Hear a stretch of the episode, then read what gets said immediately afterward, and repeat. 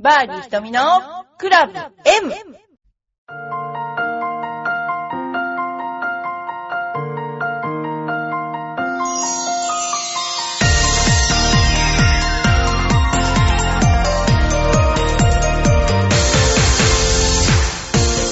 こんにちは。バーディー瞳のクラブ M です。皆さん、いかがお過ごしでしょうか、えー先日、えースタッフだけで、えーコンペに行ってきました。10人ぐらいだったんですけれども、あの、カズサカントリークラブに、えーみんなで行って、で、私は、トマキと伊藤と須藤と回りました。えーでですね、どんなことがやっぱり気がついたかっていうとですね、まあ、ドライバーは、まあ私が一番うまかったという。それで、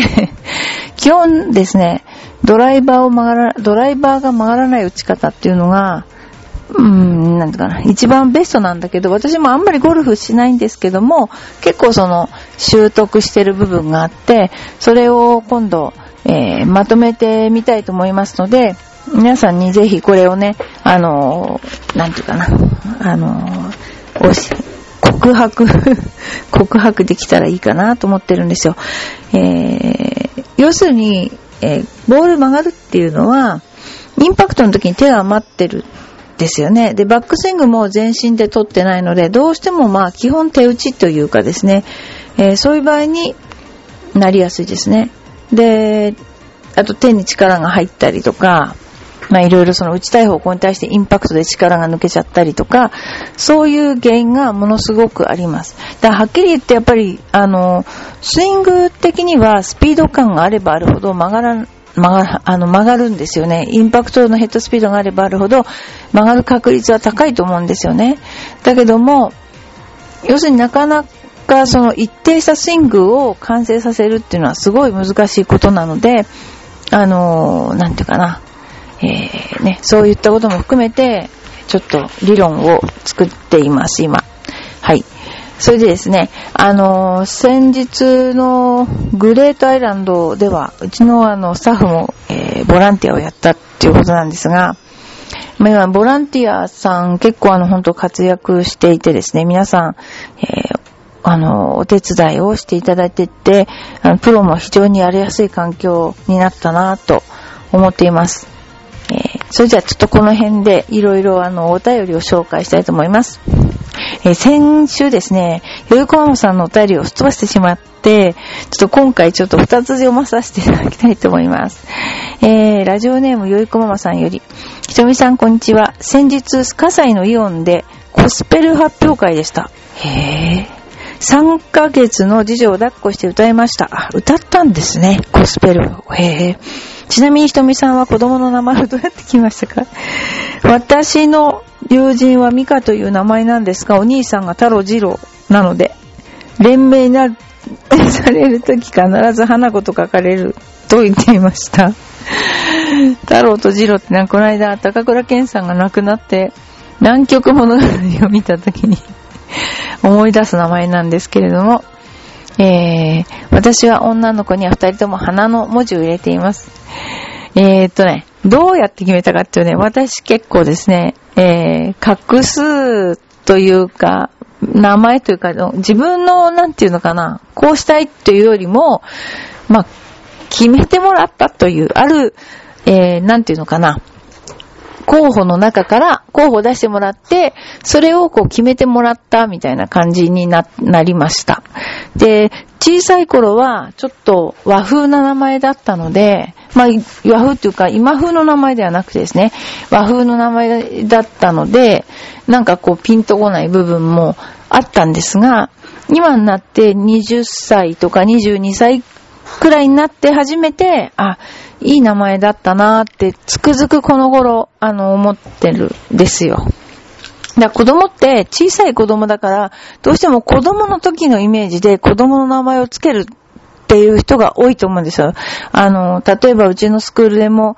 えー小さいお子さんが多いので、小さい子供が元気に走り回ったり、元気な様子とか、そういう、あのーイメージでつけられる方が多いけど、でも人生って長いから、やっぱり大人になった時にも含めて、こう、なんていうかな、こう、読んで字のごとくその人があるような名前がいいんじゃないかななんて思っています。ということです。で、もう一つ、えー、ラジオネームよこまさん、ひとみさんこんにちは。2歳の長男は胃腸炎で、連休の実家行きはキャンセルでした。今流行ってるらしいですよね。もう元気ですが、えー、長男は相撲が大好きで、場所中はテレビ観戦で忙しいです。あの、今、うちの三宅スポーツマッサージのスタッフの中に、春日の部屋の、えー、力士だった方がいますね。で、太れなくて、力士を辞めたんだっておっしゃってましたけども、やっぱすごいですね。その、お相撲さんっていろいろ聞いてるとね、すごいですね。練習も。で、食生活もやっぱりすごいですね。あの、で、寝るとか、まさにこう、霜降り肉を作るみたいな、そういう感じですよね。だから、あれ、やっぱり、国技で、メタボリックシンドロームとかって言ってるけど、いいのかなってマジに思ったりしてるんですよね。はい。ところで、ゴルフに疎い私ですが、最近男子プロでは松山選手が活躍しているようで、石川遼君と同じ、同い年ということを最近知りました。二人の違いは高卒ですぐプロになったのと、大卒でプロになったこととか。プロ野球ではすぐプロになる方が実力がつくと言われているようですが、ゴルフはどうなのでしょうか？えー、難しいところですけど、アメリカの場合はほとんど、まあ、大学卒業してプロになってる人が多いですね、私が、あの、見ている限りはね。で、あのですね、中学生から、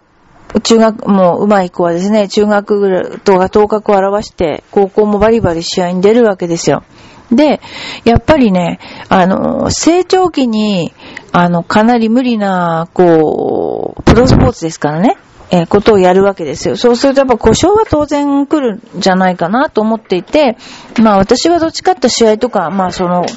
正気とかいろいろあるかもしれないけど、まあ体が固まった時になるべくした方がいいんじゃないかと、身長が伸びてる時とか、そういう関節が脆いような時にやると、後でね、えー、弊害が来るのではないかな、なんてちょっと思ったりはしています。やっぱでも個人差あると思います。ちょっとやっても痛くなる人もいるし。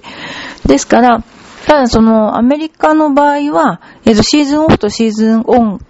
か、が完璧に分かれていて、シーズンオフはこういう練習しかしちゃダメとか、あと、シーズンオンの時で、もうシーズンに入ってる時でも、例えばコーチと練習するのは何時間とか、これすごい、NCAA っていうルールがあってですね、で、それに従って、えー、やんなきゃいけないんですね。ですから、まあ、そういう風にして、体壊さないようにする配慮があるのかななんて思っています。ということで、松山選手が今頑張ってるけど、でもね、そうですけど、もっともっと今もまた下の方の選手が出てきているということで、えー、スター選手っていうのはね、ゴルフだと2組ぐらい前までの選手って結構いい選手が出たりしてますけども、ね、スケートみたいに本当に5、6人しか最終的には映さないみたいな感じにね、そういう風になってる場合もあるけど、でも、あの、ゴルフの場合はもうちょっともうちょっと映してもいいかななんて、そうすると見る人も楽しいかななんて思ったりします。はい。それではですね、ドンさんからのメールが来てます。ひとみプロこんにちは。よいこママです。間違いました。ドンです。だって。めっちゃ面白い、これ。えー、今回は新コーナー、ボランティアのドエリア失敗、ごめんね、木島プロです。えー、私がゴルフ5レディースで担当したキャリーバッグ運搬という仕事での失敗。えー、この仕事はコース内の急な上り坂をハウスキャディさんの代わりにゴルフバッグを運搬する仕事です。この時大事なことが一つ。運搬したら、キャディさんが来るまでバッグのそばで待つのです。初めての私はこの辺りが分かっておらず、これ、木沢信子じゃないかな。木沢、木島さんって書いてあるの、木沢信子じゃないかと思うんですけど、木沢信子プロのバッグを飲み物係の若い女性にお願いしますと言って戻ってしまいました。次の日スタッフから、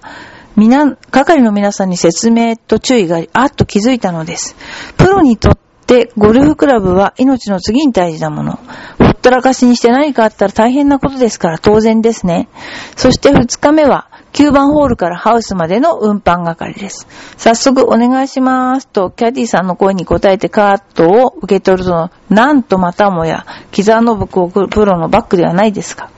するとキャディさんが一言、ハウスまで運ばないで、グリーンの横の目の届くところにいてください。ガンショック。やっぱり昨日のこと怒ってるんですね。言われた通り近くで待機してるとプロが怖い目でチラチラとこっちを見ているような気がします。かっこ自意識過剰。実際、木沢プロは体格もよく、いかにも体育会系で男前な感じです。良い意味です。だってこの人。あの、私よく知ってんですけど、のぶちゃんね。えー、のびーたって呼んでるんだけど、彼女昔プロレスラーだから。いい体格なんですよ、本当に。私は両腕を広げてギャラリーを制し、バッグをいかにも守っているようにアピール。疲れるわ。でも一言、チョアヘアの電波を使って言わしてください。木沢プロごめんなさい。ってな感じで、私だけじゃないですが、結構失敗はあります。は、個人的に言っておきます、私。そうそう、木沢プロのクラブカバーには全部ジブリキャラクターが編み込んであってとても可愛らしいですよ。それでは今日はこの辺で、次回は東進トーナメント広田悟プロの素晴らしさ。すごいよく見てますね。あの、なんで木沢プロはしてるかっていうと、えー、木沢プロと中地、中野明プロが仲良しなんですね。で、当時、私も現役の頃から仲が良いという。それで、プロテストの時もそうですね。すごいあの、体大きいんですけれども、優しい人ですね。で、あの、頑張って頑張って頑張って本当に最後に優勝して、優勝する姿を見てた時は、こちらまで手が痺れるほど えー、そんな感じを、あの、受けました。えー、あのですね、えー、ゴルフクラブとかバックのことなんですけども、えー、確かに本当にそういうのあるんですけどね、時々ね、海外に行った時はバッグがどっかに行ってしまったりとか、あとは折れてたりなんていうことも昔はあったようですね。今はね、ちゃんとプロテクターがあるから大丈夫なんだけど、ね、だから、あのー、あとはね、昔バブルの頃に金のクラブみたいのがあったんですよ。そこは、もうキャディさんが確かキングフィールズだったと思うんですよね。そういうクラブを持ったお客さんがいたの。そして、そのお客さんが食事に上がった時に、ずっとキャディさんがそこに立って、そのキャディバッグを、あの、見てました。っていうのは、やっぱり金ですから、ね、盗まれちゃ困るから見といてっていうことなのかもしれないけど、ねあとはあの、ガラスのパターとかいろいろありましたね、昔ね。今もあるかな。そういうね、あのクラブ、高価なクラブをね、お持ちになってる方も多い。でも、実際それも高価飛び抜けて効果かもしれませんが、プロのクラブの場合は、それぞれにすごく調整をその人に合うように依頼額から全部調整をしているので、もうたとえそのクラブが、まあ、いくらかのクラブだとしても、二つないんですよね。だからそういった意味で、えー、なるべく、あの、なくさないというか、まあ、取られちゃうこともあるかもしれませんが、そういうようなことがないように見といてくださいねっていう意味だと思います。なかなかですね、あの、見た目はわからないんですけど、グリップの下の、下のですね、えー、両面テープが右手のところが二重巻きになってたりとか、ね、まあそれから私なんかもそうだけど、ドライバーはちょっとフックに入れて、だんだん普通に戻してサンドウェッジなんかスライスに入ってるとかね、グリップなんかの、こう、バリエーションとか、そういったものありますから、あのー、ね、調整が難しいということで、えー、やっぱり、えー、かなり慎重に扱ってくださいっていうような感じですね。はい。ということで、あのまあ、プロの試合をこうして皆さんにいろんな視線から、あの、見ていただけると、すごく面白いなと思います。え私は、この頃ちょっとあの、なんだっけな、ある本を皆さんにお勧めしていて、えす、べてが奇跡に変わるときっていう本があるんですよね。で、それは、えっ、と、マーク・フィッシャーが書いた本。マーク・フィッシャーって、ほら、あの、ほら、お金儲けとか、成功理論を書いてる人ですよね。その人が書いた本なんだけど、やっぱゴルフってすっごい面白いなと思うのは、まあその人もゴルフに精通してるから中身も完璧にゴルフなんだけど、あの、これが分かったら、本当にゴルフも上手くなるだろうし、人生もうまくいくだろうみたいなことを書いてあるんですよ。うちのとこで売ってますので、うちのゴルフスクールで欲しい方、えー、皆さん、あの、買ってください。す、べ、てが奇跡に変わるとき、絶版になりそうかもしれない。応援してあげてください。本当にいい本です。で、私、この間ゴルフに行って、あの、ちょっと自分なりに、なんていうかな、ゴルフをして感じたことは、あのー、ゴルフって、まあ、まあ、一人、私が勝手に言ってる一人事だと思ってもらいたいんですけども、ゴルフってあの、ボールのとこ行くじゃないですか。そうすると、男の人の場合、一緒に回ったその先生もそうだけど、我も我もっていう感じで打つわけですよ。でもそうじゃなくって、そこに行った時にこういうボールを打ったんじゃ、打った方がいいんじゃないのっていうようなインスピレーションが自然の方から、こう、送られてきて、で、私たちは、私とかね、特にその、言われた通りの球を、なるべく打てるようなクラブを選択し、イメージをし、あの、打ってくるんですよ。そういうようなことなんですね。ですから、あの、なんていうかな、あの、こういうこと一つ言われたことがありました。すべてのショットにはイメージを持って私はやってますし、多分プロはみんなそうだと思うんですよね。だけども、イメージ湧かないときどうしたらいいんですかってご質問が出て、だからイメージ湧かないっていうのは、私がこうしたいって思ってるからイメージ湧かないんじゃないかなって思うんですよね。例えば、すごいいい球を打っても、それがその場にマッチしてない球を打って、ってオーバーしたって何の意味もないわけで、その場にぴったりなものを弾道を打っていくことがベストですね。だそれを、あの、なんとか、インスピレーションとして、こう、捉えれる。そういったことに対して、こう、見てると面白いのは、あの私が私がってあんまりゴルフやってる人っていうのは上手くなってないなってすごく思いますよね。私たちの力を過信しすぎ。だからそうじゃなくて、今自然は何を私たちに感じさせてくれて伝えてるのかなっていうアンテナを持ってる人は、たとえ球が変なボールをばっかり打ったとしても、スコアはいいですね。こう自然と対話してるっていうかね。だからそういうふうに、あの、私はそういうゴルフが好き。だからその、いっぱいのみんなでワイワイやって勝ったの負けたのっていうのも面白いけども、一人でゴルフするのは好きです。ほんと。なんていうのか、全然、あのなんだろうな、特にやっぱりこう自然の中、こう、本当に山の中で一人でゴルフしたらとっても好きかもしれないですね。で、この頃はゴルフのプレイフィーも安くなりまして、カズサなんかもすごい安かったんですよ。でもね、ちょっと本当にこれ苦言を呈しちゃうけど、マーシャルが回ってるんですよね、めちゃくちゃ。で、それはいいと思うんですよ。プレイが遅かったらね、人数が入れないし、あの、プレイ遅いことはいいことじゃないけども、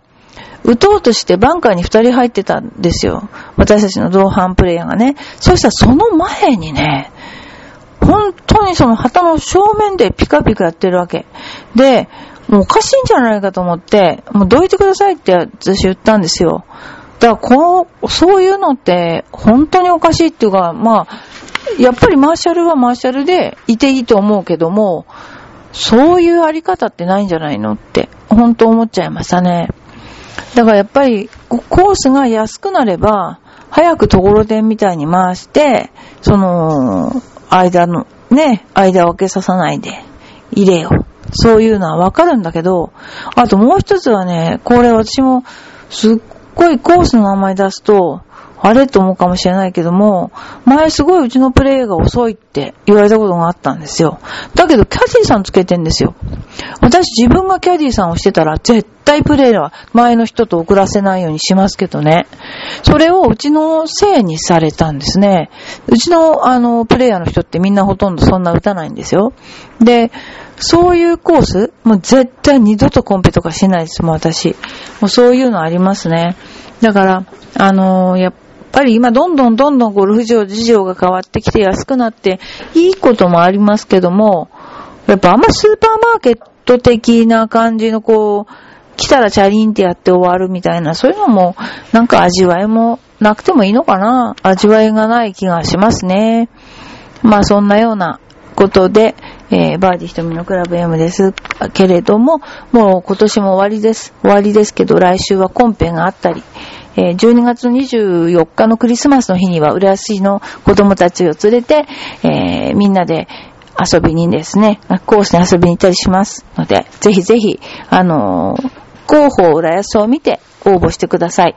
それから、あと、今、日刊現代の方には、トマキが連載をしています。えー、そういったことがありますので、どうぞ皆さん応援してください。ありがとうございました。